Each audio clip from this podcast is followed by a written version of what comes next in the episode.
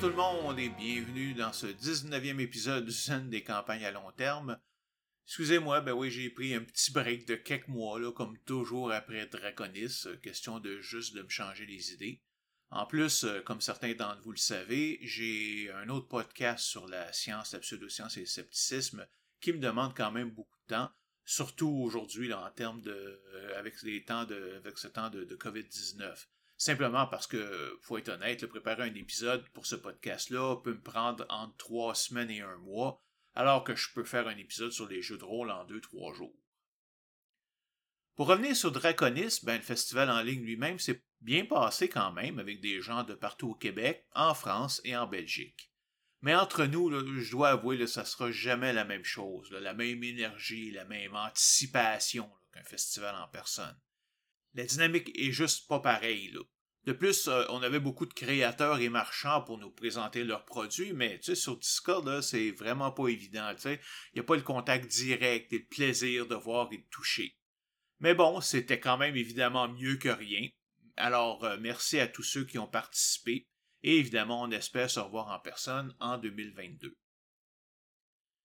Alors, dans cet épisode, j'aborde le côté un peu plate des campagnes à long terme, si on peut dire, la documentation que les maîtres de jeu doivent maintenir à jour et le bookkeeping à faire entre les sessions. Encore une fois, ici, la campagne à long terme, c'est un petit peu spécial par rapport aux autres parties de jeux de, de, jeu de rôle, en raison de sa longueur, et si comme moi, ben, consiste en une seule histoire qui s'étend sur plusieurs années en plusieurs chapitres, ben, il devient important de pouvoir retourner en arrière pour se rappeler de ce qui s'est déjà passé à des moments précédents. Donc, euh, commençons donc par la documentation que vous devez garder. Évidemment, ça va varier d'une personne à l'autre en fonction de votre mémoire et d'à quel point vous voulez être cohérent dans votre histoire. Moi, par exemple, j'ai une très bonne mémoire et bien que j'aime rester le plus consistant possible, ben ça me dérange pas trop d'avoir des petites incohérences mineures de temps en temps, surtout si la nouvelle situation mène à quelque chose d'intéressant. Et comme ce sont naturellement des détails relativement mineurs que je peux changer, ben la plupart du temps, mes joueurs s'en rendent même pas compte car ils se souviennent même pas du détail original. La première chose dont vous avez absolument besoin, c'est un résumé des différentes sessions. Il s'agit du strict minimum, car vous pouvez être sûr que si vous vous souviendrez, vous souviendrez pas de ce qui s'est passé il y a deux ans, à moins d'avoir une mémoire photographique.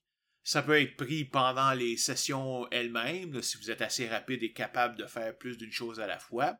Ou vous pouvez faire comme moi, les enregistrer et vous les repasser par la suite pour prendre des notes. cette dernière méthode demande quand même pas mal plus de temps, car c'est l'équivalent de vivre la session deux fois, même si vous pouvez la passer en accéléré. Euh, mais par contre, la qualité et la précision des informations dans vos résumés sera en généralement bien meilleure parce que évidemment vous allez tout vous n'aurez pas oublié quoi que ce soit. Et en plus, pendant la session, ben, vous pouvez vous concentrer à 100% sur votre rôle de maître de jeu. Évidemment, la qualité littéraire de vos résumés variera énormément dépendant si vous le gardez pour vous, si vous le partagez seulement avec vos joueurs ou si vous voulez le publier pour tous sur Internet. En tout cas, ça devrait être important. si c'est juste pour vous, ben, un style télégraphique est largement suffisant. Euh, X, personne a fait ça, euh, telle autre personne a fait ça, il s'est passé telle chose, et donc euh, vraiment, comme je dis, style télégraphique. Mais moi, j'aime quand même bien mettre mes résumés sur Internet parce que ça me donne l'occasion d'écrire.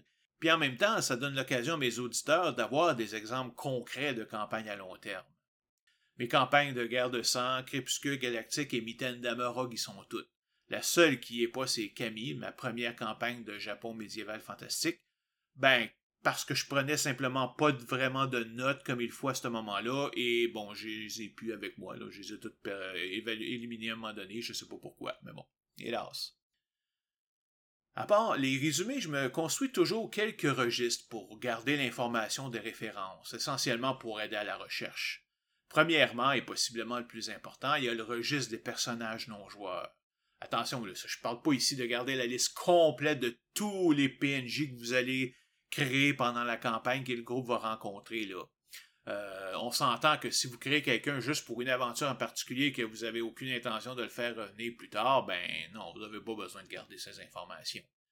Mais une des caractéristiques générales d'une campagne à long terme est qu'il se passe dans un seul et même univers, et donc il est important que certains personnages non-joueurs soient établis et reviennent de façon régulière. Ça aide beaucoup à établir la réalité de l'univers et à lui donner un petit, un petit point de base solide sur lequel les personnages joueurs peuvent s'appuyer. S'il se passe quelque chose de spécial, ils savent qu'ils peuvent aller voir quelqu'un qu'ils connaissent bien pour pouvoir leur raconter, voir comment ils peuvent aborder le problème, etc. Le prix de tout ça, ben, c'est que vous devez garder de l'information sur chaque euh, personnage non-joueur important. Et pour cela, je vous conseille de vous tenir un registre des principaux PNJ de la campagne. Ça peut comprendre leur feuille de personnage si vous pensez que c'est vraiment nécessaire. Sinon, vous pouvez juste mettre une courte description de leur talent particulier. Euh, incluez également leur apparence, la race, l'espèce, leur genre et toute autre information importante leur localisation, donc où ils se trouvent et c'est quoi leur fonction. Et si un personnage apparaît pendant une session et subit un changement important, que ce soit au niveau de son rôle, de ses responsabilités ou de ses capacités, vous devriez le noter dans le registre avec le numéro de l'épisode dans lequel ça se passe. Parce que donc, ça va être plus facile beaucoup pour vous plus tard de retrouver ce qui s'est vraiment passé. Et évidemment, ben, plus vous avez de PNJ importants, ben, plus vous devriez utiliser un tel registre. Parce que, encore une fois, si vous avez un ou deux PNJ importants, ça va être capable de vous en rappeler. Mais si vous en avez 25, là, ça va être pas mal plus dur à le faire. Si votre mémoire est pas très bonne, vous devriez également garder une trace des différentes entités géopolitiques de votre monde et avoir une idée de leurs activités. Par entité géopolitique, j'entends, bon, des choses comme les gouvernements, les religions, les organisations criminelles, les compagnies, les guildes, etc., qui jouent un rôle dans votre monde.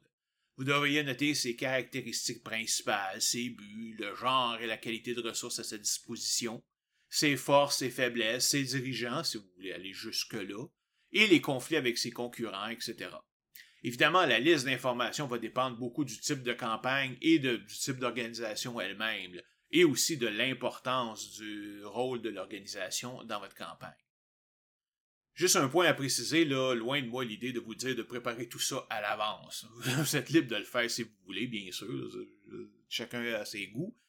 Mais je m'attendrai jamais, moi, à ce que le maître de jeu ait une liste complète des euh, personnages non joueurs et des organisations avant même que la campagne commence. Comme je l'ai décrit dans ma méthode de construction du monde juste à temps, moi, je veux personnellement ne créer au début que les organisations et les personnages non joueurs dont j'ai vraiment besoin pour démarrer ma campagne, et créer le reste au fur et à mesure. Un avantage d'un tel registre est que lorsque j'ai besoin, par exemple, de faire du retconning pour savoir qui est responsable d'une nouvelle situation qui vient de se produire, ben c'est pratique d'avoir tous les candidats possibles dans un même registre avec toutes leurs informations.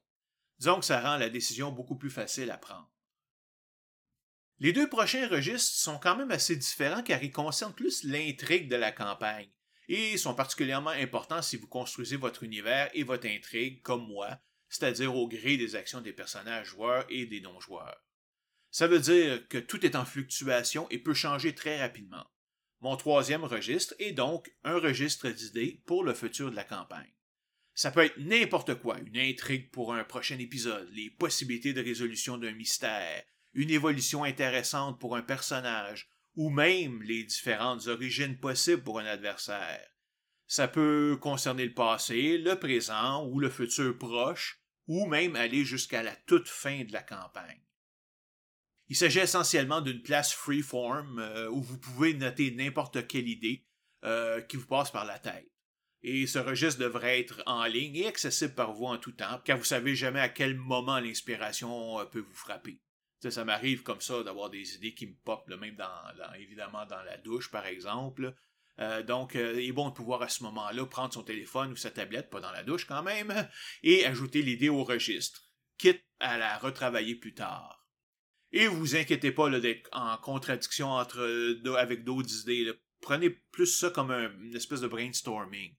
C'est qu'au moment de révéler l'information à vos joueurs que vous devrez faire votre choix final et vous assurer de rester consistant.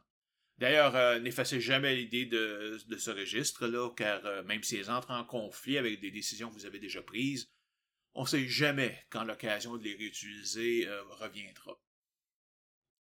Ça nous mène d'ailleurs à notre quatrième registre, la liste des décisions prises. Ça, c'est notre outil principal pour avoir une campagne consistante, car toutes les décisions importantes sur la nature de votre monde devraient y être inscrites. Partez pas, en, peur là, à l'idée d'avoir à faire une entrée à chaque fois que quelqu'un prend une décision. C'est pas ça le but. Là. C'est un registre de vos décisions à vous, le maître de jeu, et qui concerne l'entièreté de la campagne et de l'intrigue. On se fout de savoir si les personnages ont pris la porte A ou la porte B à un moment donné. Ce qui nous intéresse, c'est les choix importants, euh, comme euh, par exemple quelles sont les vraies motivations de l'ennemi, ou comment la magie fonctionne en réalité, ou quelle est la vraie nature des envahisseurs, des choses de ce genre-là. Tous les genres de choses qui n'ont pas besoin d'être bien définis dès le départ de la campagne, mais qui, à un moment donné, doivent l'être. Moi, je me plais à dire que la plupart des aspects de mes campagnes sont incertains, ou au moins toujours sujets à changement pour le mieux, et que j'attends toujours à la dernière minute pour faire un choix final, question évidemment de considérer toutes les possibilités de choisir la meilleure. Évidemment, ça doit s'arrêter à un moment donné, et ce moment, ben, c'est lorsque je révèle cette information à mes joueurs et joueuses. À ce moment, cet aspect est loqué, si on peut dire, pour le reste de la campagne. Attention, ça ne veut pas dire qu'il ne peut pas changer plus tard, mais il doit y avoir une explication logique à ce changement, et que tout ça doit rester consistant avec ce qui a été présenté auparavant. Et c'est le rôle de ce registre de garder une liste des choix que vous avez faits. Je vais vous donner un exemple pour les deux derniers registres. Dans ma campagne de Crépuscule Galactique, dont nous venons de jouer le 118e épisode et célébrer le 5e anniversaire, j'ai introduit le principal vilain Imhotep dès la session 3. Sauf qu'à ce moment, j'avais aucune idée qui serait le vilain de la campagne, ou même s'il était un vilain. Euh, il est apparu dans un rêve d'une de mes personnages, euh, Marie Pomme, et oui, vous pouvez rire de son nom, que je l'ai fait moi-même, une médecin québécoise avec un petit côté sado. Je savais qu'il était le vrai Imhotep, c'est-à-dire le grand prêtre du temps des pharaons, inventeur de la médecine et premier humain à avoir été élevé au rang de Dieu par les Égyptiens, puisque les pharaons ça comptait pas, car ils étaient d'ailleurs par nature d'origine divine. Il voulait collaborer avec Marie Pomme, en faire son apprenti si on veut, pour montrer que médecine, magie de guérison et nécromancie n'étaient que trois volets de la seule et même chose. C'est tout ce que Marie Pomme savait. Et plus important, c'est tout ce que je savais aussi à ce moment-là euh, sur Imhotep. Un peu plus tard, lorsque la magie est revenue sur Terre, le groupe s'est rendu en Égypte où Imhotep leur est apparu sous la forme d'un fantôme, et ils ont fait connaissance avec lui. Puis le groupe a sauvé deux fillettes indiennes ayant un potentiel magique et les ont amenées à Imhotep à sa demande pour qu'il leur montre comment utiliser leur pouvoir. Et alors, c'est là que le choix est arrivé que je devais faire. Est-ce qu'Imhotep est un allié ou un vilain? j'ai inscrit dans mon registre d'idées les deux possibilités et exploré quelles pourraient être les conséquences pour la campagne dans chacun des cas. Et j'ai décidé que ce serait plus le fun s'il était un vilain qui manipule Marie-Pomme à ses propres fins. Résultat, il a corrompu les deux fillettes pour les transformer en bêtes féroces mais intelligentes et leur ont fait tuer leurs parents. J'ai donc inscrit cette décision dans le registre des décisions prises. Imhotep est un vilain. Mais j'étais toujours pas fixé sur l'origine d'Imhotep. Est-ce qu'il était vraiment un simple humain magicien qui a, vécu là, deux, environ 4500 ans et qui n'a jamais pu exister la magie parce qu'elle n'existait pas sur Terre à ce moment-là? Mais alors, euh, comment est-ce qu'il a pu se transformer en fantôme à sa mort? Est-ce qu'il est un mage qui vient d'ailleurs? Si oui, d'où et surtout de quand? J'avais à ce moment établi déjà quelques événements majeurs dans le passé de la galaxie qui dataient de 2,3 millions, de 350 millions et d'un milliard d'années dans le passé. Lequel choisir, je ne savais pas trop. Alors j'ai décidé de gagner du temps et décidé que le but immédiat d'Imhotep était de prendre contrôle de la Terre, en attendant d'en savoir plus. Ça a culminé pendant la nuit de la terreur, où il a tenté de diminuer l'influence du Conseil galactique en les faisant passer pour des terroristes. J'ai personnellement profité de cette période pour réfléchir sur l'origine et les buts poursuivis par Imhotep et la raison de sa présence sur Terre. Je les ai toutes écrites dans mon registre d'idées pour référence. La seule contrainte que j'avais est que l'explication devait être cohérente avec les actions connues d'Imhotep jusqu'à ce moment-là. J'ai laissé ça en suspens, accumulant les possibilités jusqu'au scénario où le groupe découvre Viarzaval et la Grande Machine pendant les épisodes 37 à 43. Je savais que Vierzaval avait vécu lors de la Grande Guerre de v'là un milliard d'années, et que c'était lui l'auteur de la prophétie qui porte son nom. Mais en le mettant sur Terre, je me suis dit que si Imhotep était un extraterrestre, Viarzaval le connaîtrait sûrement. Il était donc temps de décider une fois pour toutes l'origine d'Imhotep et de l'exposer aux joueurs. J'ai décidé qu'il datait du même conflit que Viarzaval voilà un milliard d'années, qu'ils étaient d'espèces ennemies qui s'étaient affrontées pendant la guerre, et que les deux se connaissaient personnellement et se trouvaient simplement sur Terre au moment où la magie a disparu. J'ai écrit cette décision dans mon registre des décisions prises.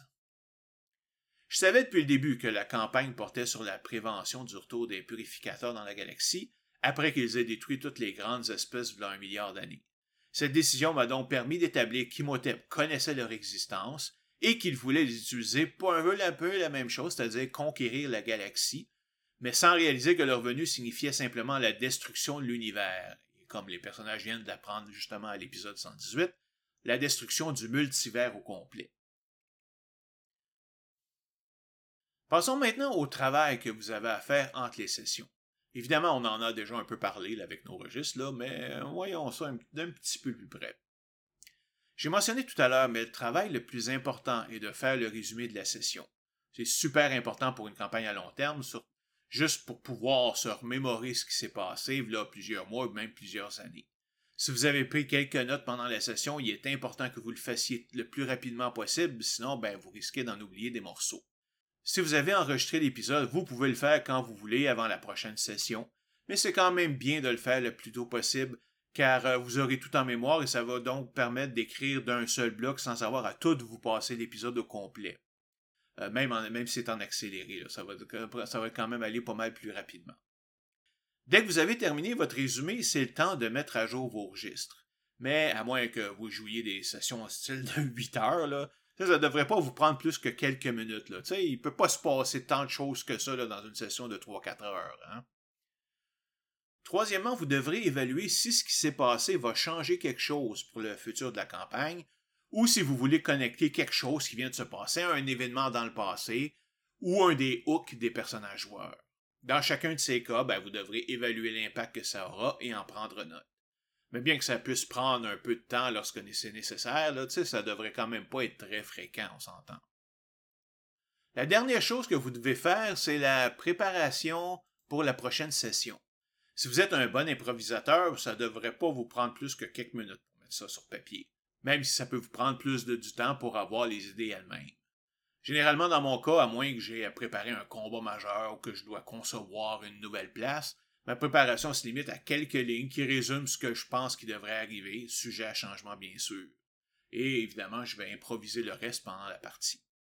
Lorsqu'il y a des choses bien précises que je veux faire ou si je dois préparer les ennemis d'un combat ou concevoir un donjon, ça va me prendre plus de temps évidemment et je vais me créer un petit document de préparation pour la prochaine session et inscrire toutes mes idées, mes plans et mes nouveaux PNJ. Évidemment, si on termine un scénario, il y a un peu plus de travail à faire pour préparer le prochain. Non seulement je dois penser où je veux aller, basé sur tout ce qui s'est passé auparavant, mais je dois aussi préparer tous les nouveaux éléments dont j'aurai besoin. Surtout si par exemple mon groupe s'en va à une toute nouvelle place, une nouvelle planète, une nouvelle ville, etc. Et même une nouvelle dimension. Mais même ça, ça arrive pas très souvent. mes scénarios, moi, durent généralement entre 3 et 10 sessions. Et à moins de jouer une campagne du genre Star Trek ou TNG, où une nouvelle planète est visitée à chaque épisode, ça n'arrive que de temps en temps. Mais quand ça arrive, c'est le temps de se faire aller les méninges pour créer quelque chose de différent qu'ils n'ont jamais vu auparavant. Je me souviens dans Mitaine d'Aberong où mes joueurs ont décidé de visiter une dimension hindoue cyberpunk et j'ai eu exactement deux semaines pour créer ce monde qui mélange la haute technologie aux divinités hindoues et décider comment l'attaque des forces extérieures se manifesterait dans cette, dimension. L'idée que j'ai finalement eue que l'introduction d'une technologie permettant le transfert de personnalité d'un corps à l'autre permettait à des personnes très riches d'échapper au samsara, le cycle de réincarnation. Elles emmagasinaient ainsi une quantité énorme de karma négatif car elles subissaient jamais les conséquences de leurs actions parce qu'elles mourraient jamais ce qui a évidemment amené à leur corruption complète et à l'arrivée des envahisseurs. On a parlé jusqu'ici uniquement du travail du maître de jeu et c'est normal car c'est lui qui fera la plus grande majorité du travail, mais ça ne veut pas dire que les joueurs ont rien à faire non plus. Au minimum, vous devriez lire le résumé de la dernière session, c'est disponible, la veille ou le jour même de la partie. juste pour être sûr de vous rappeler où vous en étiez et pouvoir commencer à jouer le plus rapidement possible. De temps en temps, vous aurez également à réfléchir sur l'avenir de votre personnage, ses buts, ses aspirations et comment vous désirez le faire évoluer, autant au niveau de ses habiletés que socialement. Il y en a qui peuvent aller plus loin encore en prenant des notes à la fin de chaque session qui décrit comment leur personnage se sent, surtout après des événements importants. Tout ça dans le but de se rappeler pour la prochaine session non seulement les événements eux-mêmes, mais l'état d'esprit de leur personnage à ce moment-là.